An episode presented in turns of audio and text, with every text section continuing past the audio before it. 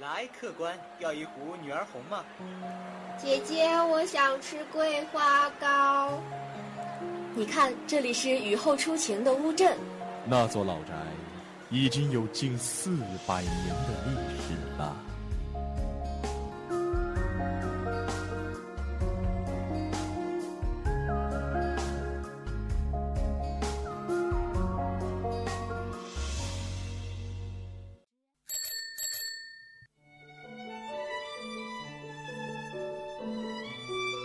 在巷子的那一头看风景，我站在巷子的这头看你。昨天的阳光被外婆酿成了米酒，今天的人间依然烟火辉煌。这里是 FM 九十五点二，畅谈方圆五百里，遍览俗世千万家。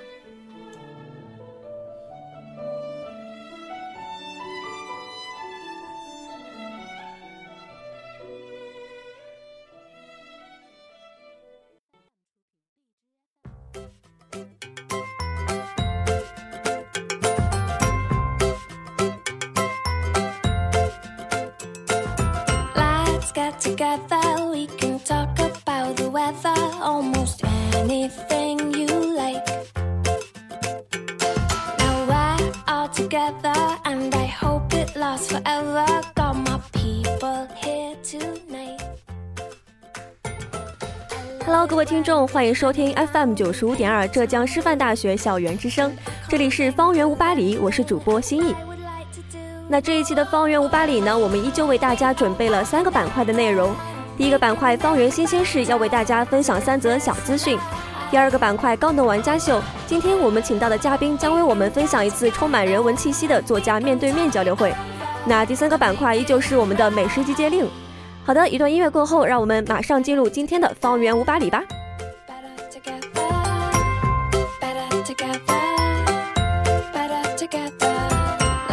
Got together. I'll play you my favorite record and we'll dance into the night. Now we're all together.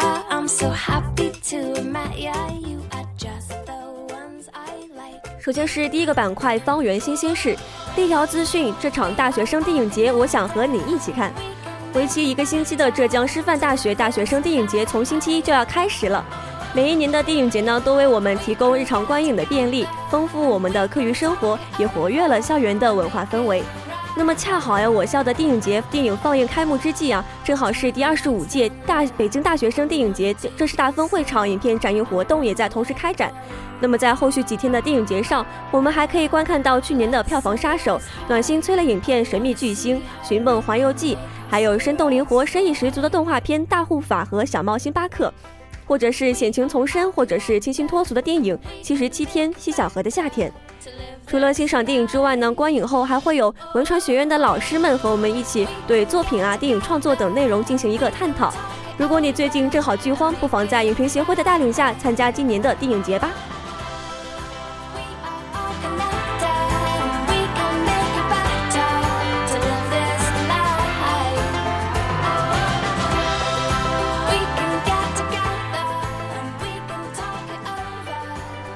第二条资讯，爱好音乐的同学们注意了，一大波讲座正在靠近。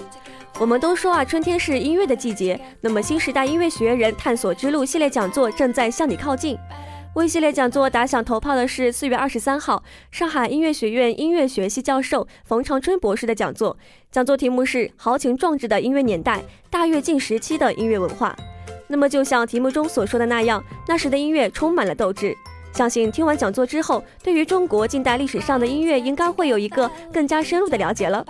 如果你错过了二十三号的讲座，没有关系，紧接着第二天另一场讲座又要如期而至了。主讲人是音乐天津音乐学院的副院长方建军教授，讲座的题目是“图像与音响：中国古代音乐的另类认知”。到底是什么样的另类认知呢？就让我们拭目以待吧。同时还会有其他许许多多的讲座，将会在四月下旬的时候，把我们四月下旬的时间利用的满满当当的。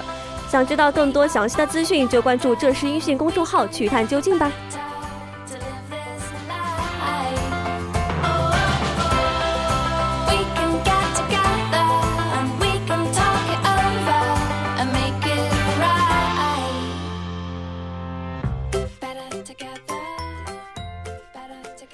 一条资讯：四月中旬，不如去尝尝金华山上红遍的樱桃。四月中旬呢，金华山赤松镇上汪村的樱桃树给我们献上了红透的樱桃果。在短柄樱桃成熟的季节里面，这个美丽的村庄将举办第一节樱桃节，迎接樱桃的丰收。除了短柄樱桃之外呢，个头饱满的黑珍珠也将和大家见面了。在樱桃节上，我们可以一睹红樱桃挂满枝头的美景，可以尝到春果第一枝的可口的鲜美，还可以参加村民们精心编排的节目。开幕式上精彩纷呈的文艺汇演中，气势高昂的舞狮、军鼓表演也带我们领略到了山人蓬勃阳刚的乐观心态。温柔洁雅、温柔洁雅的旗袍大秀呢，也是让我们感受到了山人心中存活的恬静大方的美丽。此外呢，红樱桃首场大会、最美赤松摄影大赛也是村民们为樱桃节准备的节目。漫步在赤松古道上，寻根大仙文化，品尝双门手购麻子，远离生活的喧嚣，走进花海自然。那么一段音乐过后，让我们进入今天的第二个板块——高能玩家秀吧。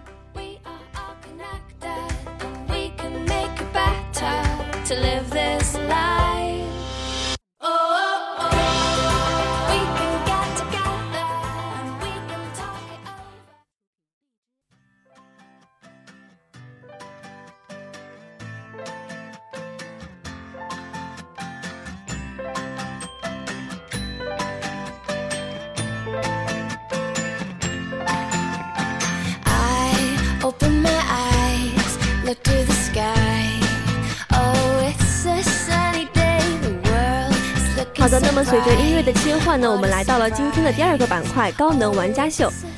其实啊，对于很多师大的同学们来说呢，四月它是属于一个书籍的月份。就在四月二十三号，也就是下个星期一，我们将迎来一个属于作家作品和读者的节日——读书节。那么，像书籍就是成功的阶梯，书中自有黄金屋这样挂在嘴边的话呢，总是会在我们谈起书读书的好处的时候，一次一次被提起。其实啊，对于一部经典的作品来说呢，从作者完成对他的创作之后，他就降生到每个读者的思想当中，被重新塑造成一个不同的生命。今天的高能玩家秀呢，我们就有幸邀请到了一位参加了读书会活活动的同学来跟我们聊一聊他跟读书的那些事儿吧。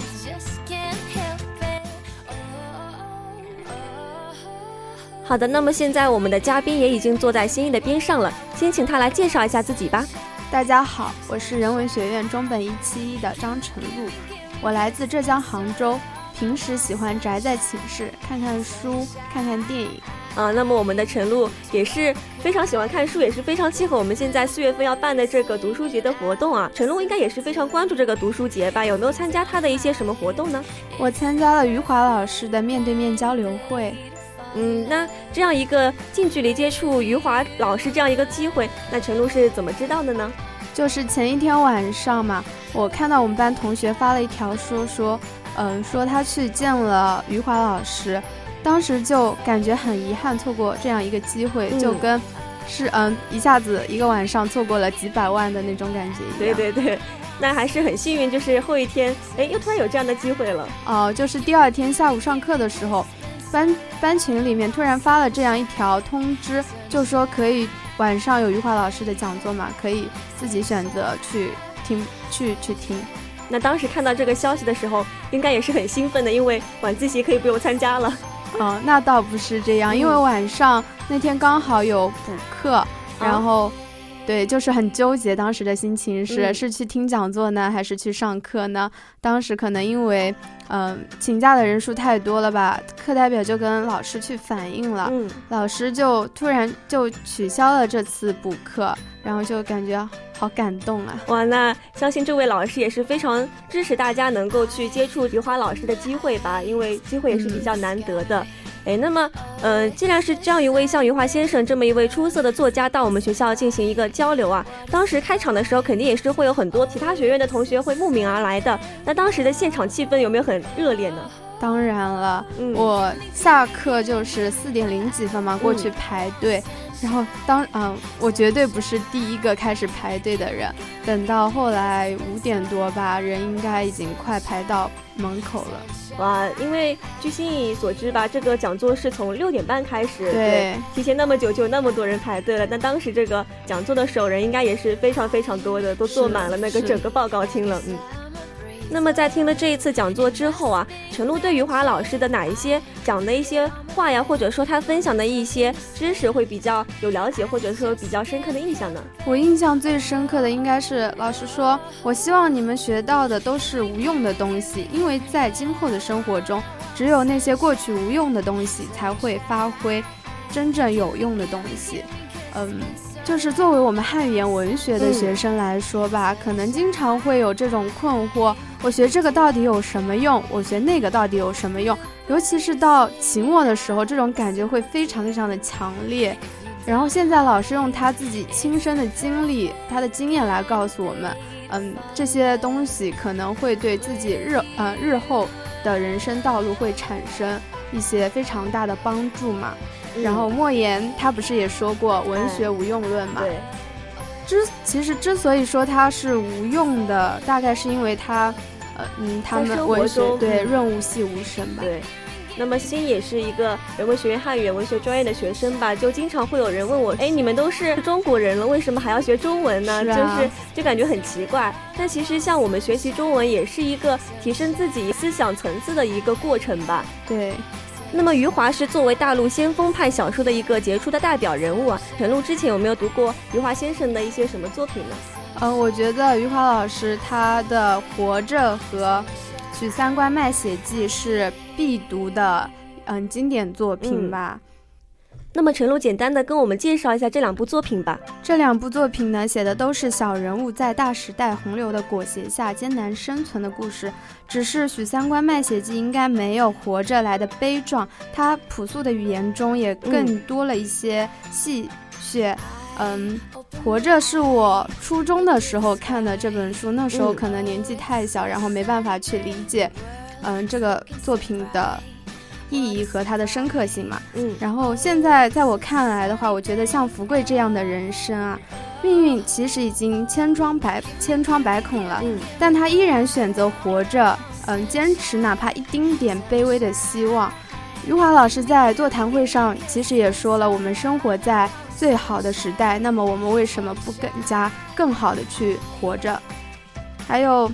就是《许三观卖血记》，这是我最近刚看的一部小说，然后印象也会特别深刻，感触特别深刻。嗯，他讲的是许三观，他爷爷的村子特别流行卖卖血。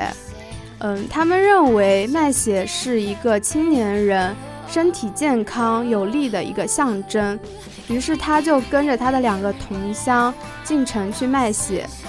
对，卖血得到的第一笔第一笔钱，他觉得应该用在自己身上，于是他去吃了嗯猪肝，喝了黄酒，还娶了妻子。对对，他的妻子后来给他生下了三个孩子，三个儿子。嗯，可是后来他发现呢，他的大儿子一乐并不是他亲生的。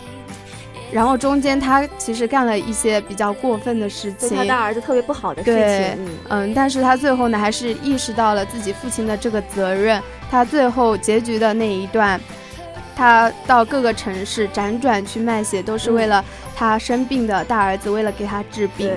那么其实也是简单的涉猎过这样一部《许三观卖血记》，我就是觉得像许三观这个人物，他就是一个特别特别淳朴，太纯了，就好像是一个。最简单的，没有任何瑕疵的，没有任何污浊的一个人性摆在我们的面前。当他跟这个世界发生一个碰撞的时候，就会让我们的读者就会感觉心里不是那么的舒服了。嗯嗯。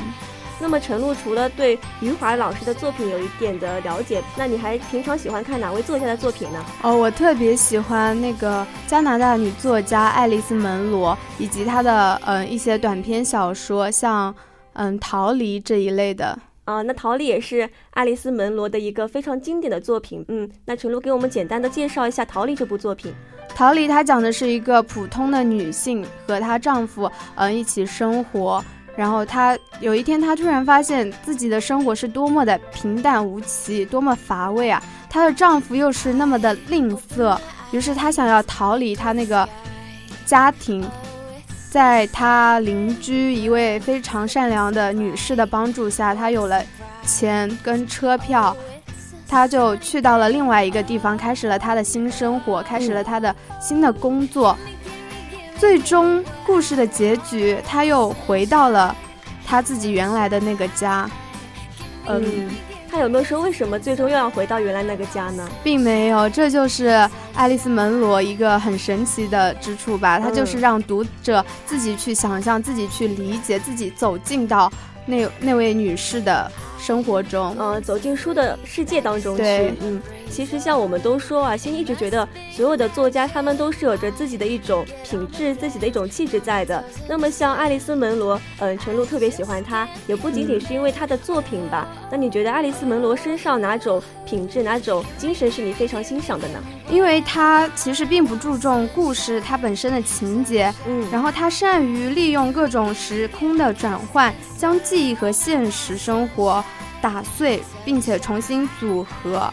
我想，这应该是反映出他的一种理念吧。他告诉我们，看世界或许有新的角度，文字就可以帮助人们认识，嗯，新的世界。呃，我们刚刚也是说到，像余华先生他的作品，不管是说《活着》，还是说像《许三观卖血记》，他的整个的时代大背景都是非常像的。那他所写的一些文字，呃，也是符合了我们这个时代的审美。对，不管是爱丽丝·门罗也好，还是余华也好，都是符合我们这个时代审美的。那陈露觉得，呃，这样的作品，他们有哪一些共同的特质是我们需要学习的呢？像余华老师和爱丽丝·门罗这，嗯，这样的作品。给我最大的触动应该就是真实，嗯，像嗯火嗯许三观卖血记里面的真实呢，就是表现在许三观这个人身上，他并不是十全十美，并不是完美的，像雷锋那样，呃无私高大，对，他有着自己的一些私心在，对他，比如说，嗯，他发现儿子不是他自己亲生的时候，他会选择嗯把钱。不花在大儿子身上，花在那个两个小儿子身上。饥荒的时候，他用他卖血的钱。请家人去吃面条，但是却只让大儿子自己去买一个烤红薯。对。然后当大儿子闯祸了要赔钱的时候，他让他去找自己的亲生父亲。嗯。但是呢，我觉得这这是一种人之常情吧。想到自己这么多年白白给别人养了儿子，都会有这样的一种气氛在。对对。然后他就是把他最真实的还原出来了。还有爱丽丝门罗的这些。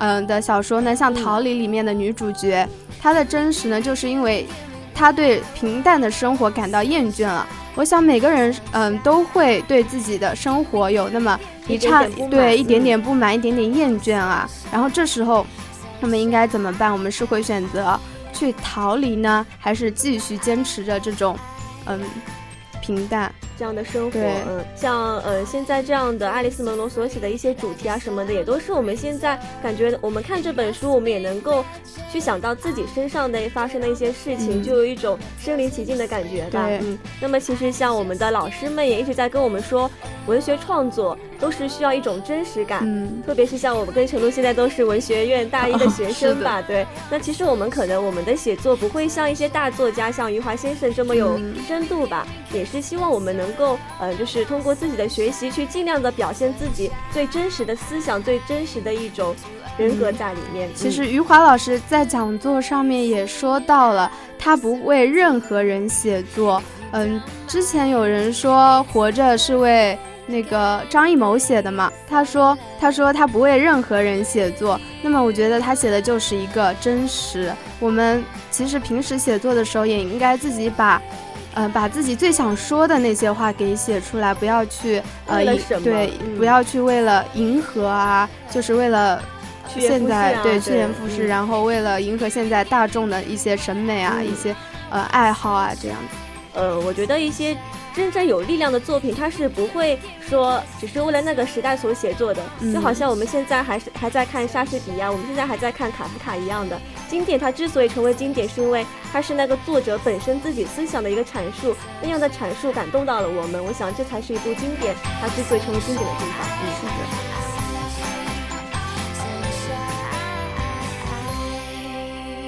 那么现在其实很多大学生啊都会说，我们平常的生活好像很忙，没有那么多的时间去看书。就好像陈露在这里面给我们安利了很多好书，但是可能没有时间去看吧。那么陈露可不可以跟我们讲讲自己平常是怎样抽时间去看尽量多的书的呢？首先，我觉得你要会学会利用一些零碎的时间，嗯，就比如说课间啊，然后一些睡觉前，我觉得睡觉前是一段非常非常好的一个看书的时间，因为那时候的心态已经比较平静，非常平和了。然后我我会选择在一些没有课的时候，就比如说整个上午的空课的时间去图文，然后坐着安静的看一本小说，嗯。这其实我们的生活中时间还是蛮多的，就是要靠自己去好好的利用，然后还是要少玩手机，多看书吧。对，其实手机也是可以看书的，可以看 PDF 版的。对，但是不要去玩一些。比较没有营养的手游啊之类的，我觉得其实多看看书还是蛮好的。毕竟像大学这样好的一种看书啊学习的氛围，到了以后走上社会就很难得了。对，看书其实就是在体验，呃，很多很多人的生活。你可以去体验那些主角的生活、配角的生活，你还可以从中感受到作者他的生活。嗯。那么我们现在四月份的读书节活动也是如火如荼的开展了。心怡最近的朋友圈呢，也是被各种各样的读书节活动所刷屏了。那么对于这样一种作家面对面交流的方式，如果下次还会有作家过来的话，纯露希望是以怎样的一种交流方式呢？我希望依旧是以这样一种座谈会，这样一种非常轻松、放松、随意的一种方式。这样子，我们我们可以通过我们自己的提问。让作家他来给我们讲一下他自己自己的想法，然后我觉得是更具有针对性。嗯，也是拉近了我们读者跟作家之间的一个距离啊。那么像这一次余华先生的讲座结束之后，也是有很多的同学拿了余华先生的书，然后去找余华先生签名啊。对，那陈露签到了您了吗？我没有，因为我当时是临时过去的嘛，然后没有准备余华老师的书，然后下次我一定会准备好的。对，那么我们也是期待着余华先生明年还是能够来我们这个报告厅进行一个讲座，也是欢迎更多的听众朋友们来听一听，来感受一下这样一种。学术氛围吧，嗯。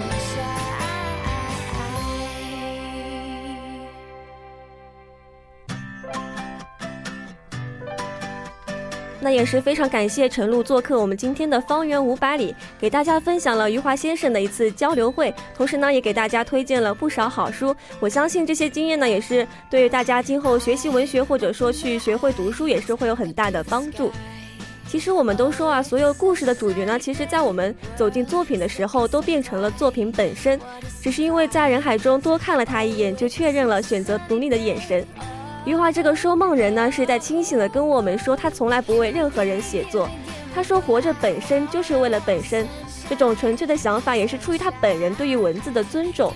那么，作为读者的我们呢，在下次阅读作品的时候，也是不妨带着读为了读书而读书的愿望，去塑造经典作品。只管他说他梦，我读我书。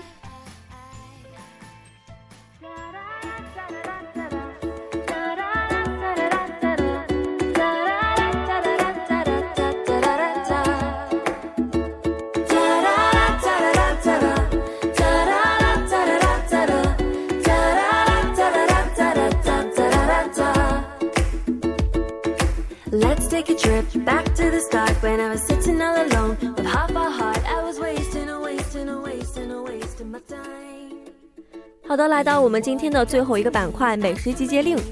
每一个城市都有着属于自己的独一无二的气质，它隐藏在楼宇之间，藏匿在街头巷尾之中，有的时候也通过味蕾的记忆最大程度的焕发。金华这座充满人文气息的城市，自然也有着自己的气质与味道。那些记忆中的经典味道，不必再费心去寻找了。在这家店，一粥一饭一汤匙，在这小小的餐桌之上，你就能够感受到婺州美食千百年来的传承。它就是今天的美食集结令要给大家安利的一家独具文化魅力的酒店——别来元素。无论是归人还是过客，都能够在这里找到最想要的味道。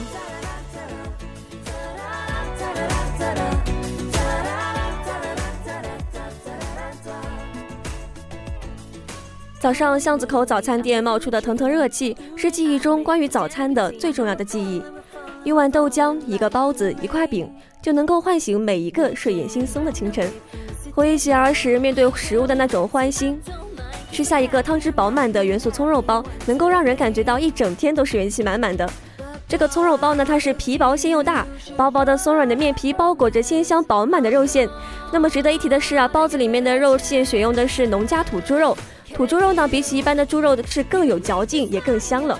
那么除了土猪肉啊，肉馅里面还混着切成丁的时令春笋和武义农家秘制雪菜。现在正好是食用春笋的好时节，这道菜肴可以说是将食材的新鲜度发挥到了极致了。这个包子大小适中，一口咬下去就能够吃到包子皮、肉馅以及流出来的汤汁。肉香与葱的味道，笋的清甜，雪菜的爽口融合着，冲淡了猪肉的油腻感，增加了蔬菜的独特口感。与浸润汤汁的包子皮一起吃下肚，整一天都是满满的好心情。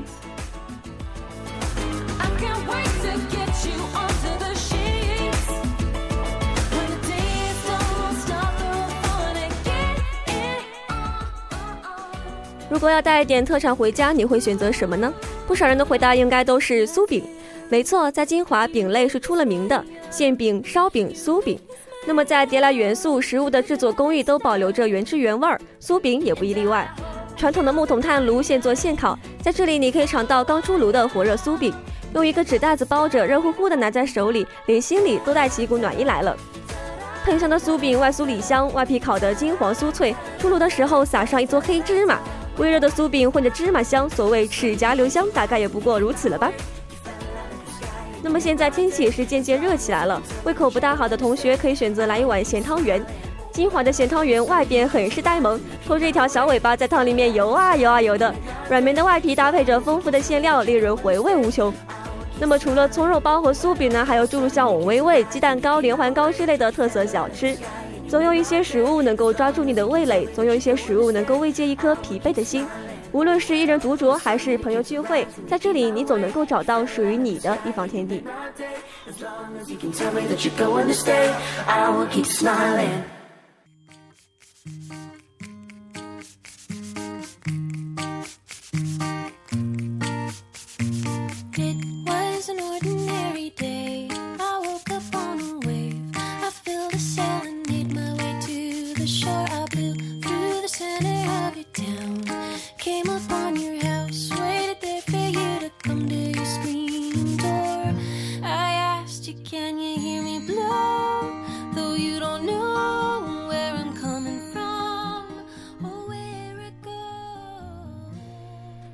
好了，这一期的方圆五百里，我们一起分享了大学生电影节与一系列关于音乐讲座的消息，以及金华山上樱桃红遍的讯息。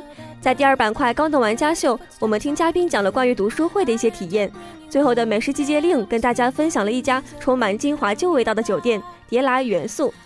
那么本期的方圆五百里到这儿也要跟大家说再见了。这里是方圆五百里，跟听众朋友们分享我们身边好吃好玩的一些最新讯息，介绍有趣有活力的好去处。我是新颖，下期方圆我们不见不散吧，拜拜。